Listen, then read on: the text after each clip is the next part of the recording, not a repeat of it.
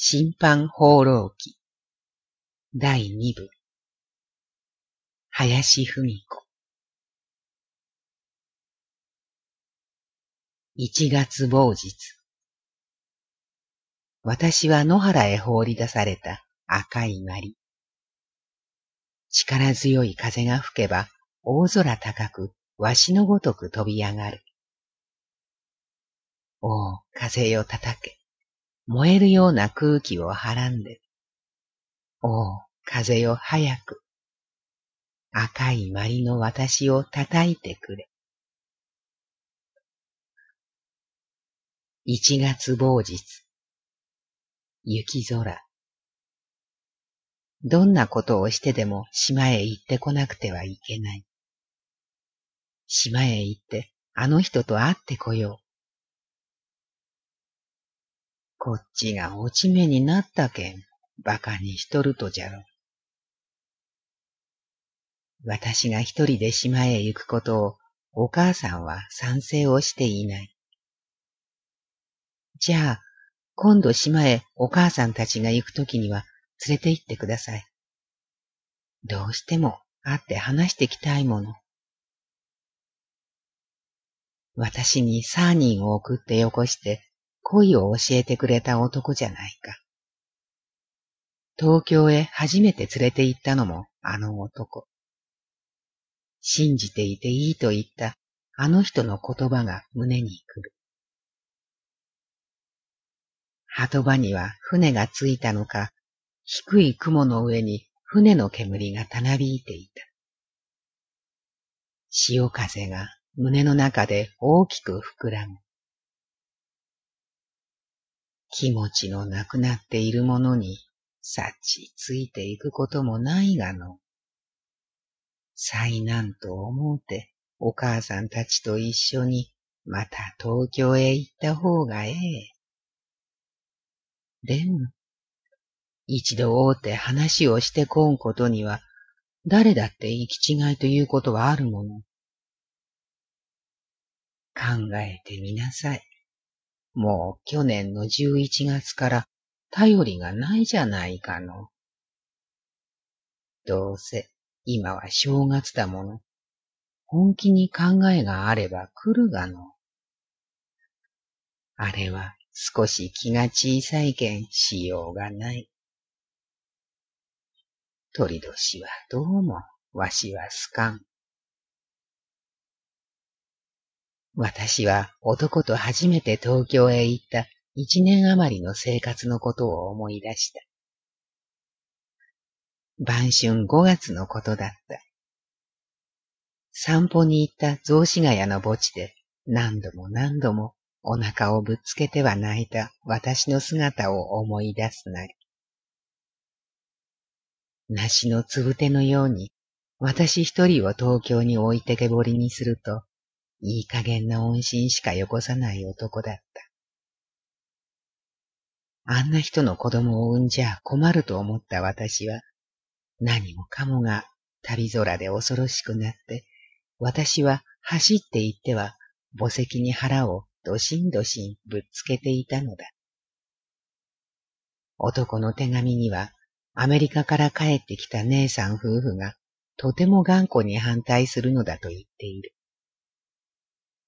家を出てでも私と一緒になると言っておいて、卒業あと一年間の大学生活を私と一緒にあの雑司ヶ谷で送った人だのに、卒業すると自分一人で帰って行ってしまった。あんなに固く信じ合っていたのに、お父さんもお母さんも忘れて、こんなに働いていたのに、私は浅い若い恋の日なんて、歌方の泡より儚いものだと思った。二三日したら、わしも商売に行くけん、お前も一度行って会うてみるとええ。そろばんを入れていたお父さんは、こう言ってくれたりした。尾道の家は、二階が六畳二間。開花はハンプとタバコを売る年寄り夫婦が住んでいる。ずいぶんこの家も古いのね。あんたが生まれた頃、この家は建ったんですよ。十四五年も前には、まだこの道は海だったが、埋め立てして海がずっと向こうへ行きやんした。明治三十七年生まれのこのすすけた浜辺の家の二階に部屋借りをして、私たち親子三人の放浪者は来やすさを感じている。記者から見て、この尾道はとても美しかったもの。港の町は魚も野菜もうまいし、二度目の尾道帰りをいつも喜んでいて、母は東京の私へ手紙をよこしていた。帰ってみると、家は違っていても、何もかも懐かしい。氷から本を出すと、昔の私の本箱には、だいぶ恋の字が並んでいる。隣室は大工さん夫婦。おかみさんはだるま上がりのおしろいの濃い女だった。今晩、町は関西業なので、暗い寒い港町には、提灯の火があちこち飛んでいた。赤飯に油揚げを。大工さんのおかみさんは、お白い臭い手にいっぱいこんなものを持ってきてくれた。おばさんは二三日うち島へ行きなさるな。この十五日が工場の誕生日じゃけん。メリヤスを少し持っていこうと思ってますけん。私のうちも船の方じゃ仕事が日がつまんから、何か商売でもしたら言うて、出す旅の再生品を聞いたんじゃけど、どんなもんだろうな。そりゃよかろうがな。食行はこの頃景気がよかとじゃけ。品さえ良けりゃ買うぞな。商売は面白かも。私と言ってみなさい。これに手伝わせてもええぞな。そいじゃ、おばさんと一緒にお願い申しましょう。船大工もこの頃工賃が安くて人が多いし、寒い浜へ出るのは引き合わない話だそうな。夕方、ドックに勤めている金田さんが自然と人生という本を持ってきてくれる。金田さんは私の小学校友達なり、本を読むことが好きな人だ。桃色のツルツルしためくりがついていて、表紙に吉の目のような絵が描いてあった。勝てば官軍、負けては賊の名を追わされて、折り積む雪を落下と蹴散らし。暗くなるまで鳩場の肥料置き場でここを読む。紫の皮膚を着た少女の物語。ウゴの日の夜のアバタの女の物語など、何か若い私の胸に匂いを運んでくれる。金田さんは、ミミズのたわごとが面白いと言っていた。十時頃山の学校から帰ってくると、お父さんが花をしに行ってまだ帰らないのだと母は心配していた。こんな寒い夜でもだるま船が出るのか。お父さんを迎えに街へ出てみると、雁木についたランチから白い女の顔が人玉のようにチラチラしていた。いっそ私も荒海に身を投げて自殺して、あの男へ情熱を見せてやろうかしらとも思う。それとも、人思いに一直線に墜落して、あの女たちの群れに入ってみようかと思う。一月某日。島で母たちと別れると、私は磯伝いに男の村の方へ行った。一円で買った菓子折りを大事に抱えて、因島の問いのように細い街並みを抜けると、一月の寒く冷たい青い海がバクバクと果てもなく広がっていた。なんとなく胸の焼ける思いなり。あの人とはもう三ヶ月も会わないのだもの。東京でのあの苦しかった生活をあの人はすぐ思い出してくれるだろう。丘の上は一面のみかん山。実のなったレモンの木が何か少女時代の風景のようでとても嬉しかった。牛二匹、腐れた藁屋根、レモンの丘、茶母が花のように群れた庭。一月の太陽はこんなところにも霧のような美しい工房を散らしていた。畳を上げた表の部屋には、あの人の羽織がかけてあった。こんなのどかな住居にいる人たちが、どうして私のことを馬の骨だの、牛の骨だのなんかと言うのだろうか。黙って砂ぼこりのしている縁側に腰をかけていると、あの男のお母さんなのだろう。すすけて背骨のない藁人形のようなおばあさんが、鶏を追いながら裏の方から出てきた。私、尾道から来たんでございますが。誰を訪ねておいでたんな。声には何かトゲトゲとした冷たさがあった。私は誰を訪ねてきたかと聞かれると、少女らしく涙が溢れた。尾道での話、東京での話。私は一年余りのあの人との暮らしを物語ってみた。私は何も知らんけん。そのうちまた誰ぞに相談しときましょう。本人に会わせてもらえないでしょうか？奥からあの人のお父さんなのか、六十近い老人がキセルを吹き吹き出てくる。結局はアメリカから帰った姉さん夫婦が反対のよしなり。それに本人もこの頃造船所の庶務課に勤めが決まったので、あんまり幸福を乱さないでくれということだった。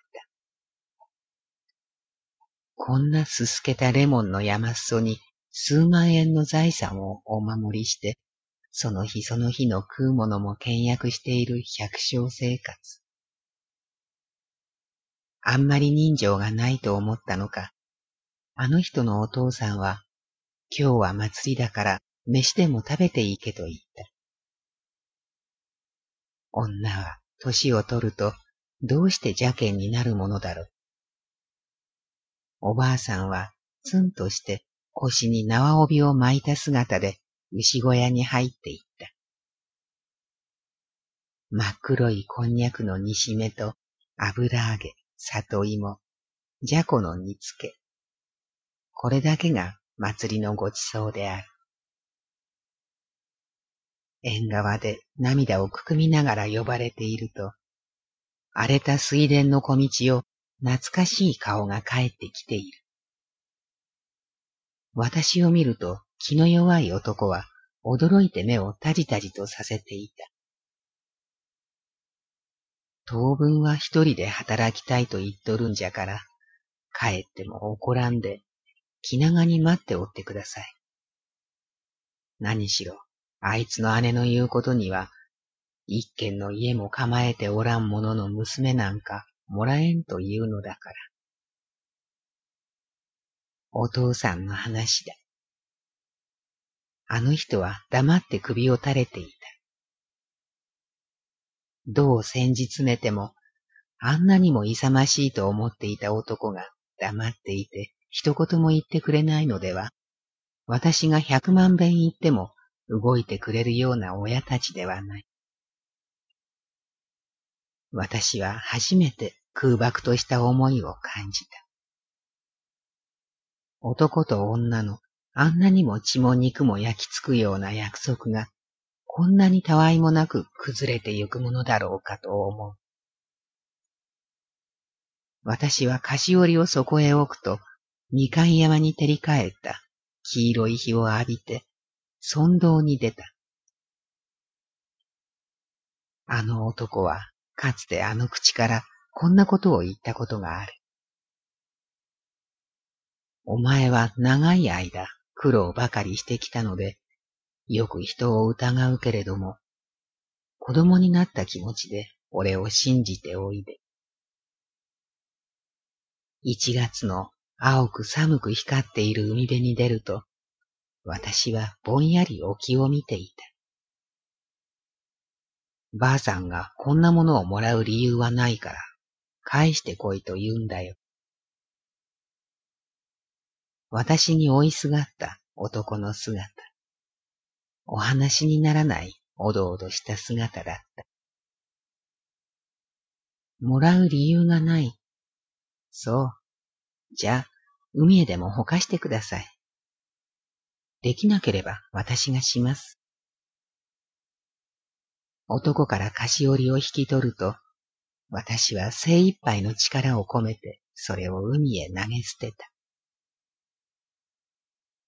とてもあの人たちの頑固さには勝てないし、家を出るにしても、田舎でこそ知人の世話で仕事があるんだが、東京なんかじゃ大学でなんか食えないんだからね。私は黙って泣いていた。東京での一年間、私は働いて、この男に心配かけないでいた心遣いを寂しく思い出した。何でもいいじゃありませんか。怒って私が菓子折りを海へ投げたからって、あなたに家を出てくださいなんて言うんじゃありませんもの。私はそのうちまた一人で東京へ帰ります。砂浜の汚い物上を踏んで歩いていると、男も犬のようにいつまでも黙って私についてきた。送ってなんかくれなくっていいんですよ。そんな目先だけの優しさなんて、よしてください。街の入り口で男に別れると、体中を冷たい風が吹き荒れるような気がした。あったら、あれも言おう、これも言おうと思っていた気持ちが、もろく叩き壊されている。東京で描いていたイメージが具にもつかなかったと思えて、私はシャンと首を上げると、灰色に延々と続いた山壁を見上げた。造船所の入り口には、店を出したお父さんとお母さんが、大工のおかみさんともう店をしまいかけていた。おい、この度は紙でこしらえたのかね。履いたと思ったら、じき破れたよ。薬で黒く色染めしてあるので、履くとすぐピリッと破れるらしい。おばさん、私はもう帰りますよ。みんな怒ってきそうで恐ろしいもん。大工のおかみさんは、再生品のその出旅を一足七十銭に売っているんだから、とても押しが太かった。大工の神さんが一船先へ帰るというので、私も連れになって一緒に船着き場へ行く。さあ、船を出しますで。船長さんが鈴を鳴らすと、利休下駄をカラカラ言わせていた大工の神さんは、桟橋と船に渡した渡し子を渡るとき、まだ半分も残っていた旅の風呂敷包みを、ころりと海の中へ落としてしまった。あんまり高いこと売りつけたんで、罰が当たったんだでな。おかみさんは、やれやれと言いながら、棒の先で風呂敷包みをすくい取っている。みんな何もかも過ぎてしまう。船が私の通った砂浜の沖に出ると、明かりのついたようなレモンの山が母色に霞んでしまっていた。三ヶ月も心頼みに空想を描いていた私なのに、海の上の潮風に逆らって、いつまでも私は甲板に出ていた。一月某日。お前は考えが少しふらふらしていかん。お父さんは東京行きの信玄袋をこしらえている私の後ろから言った。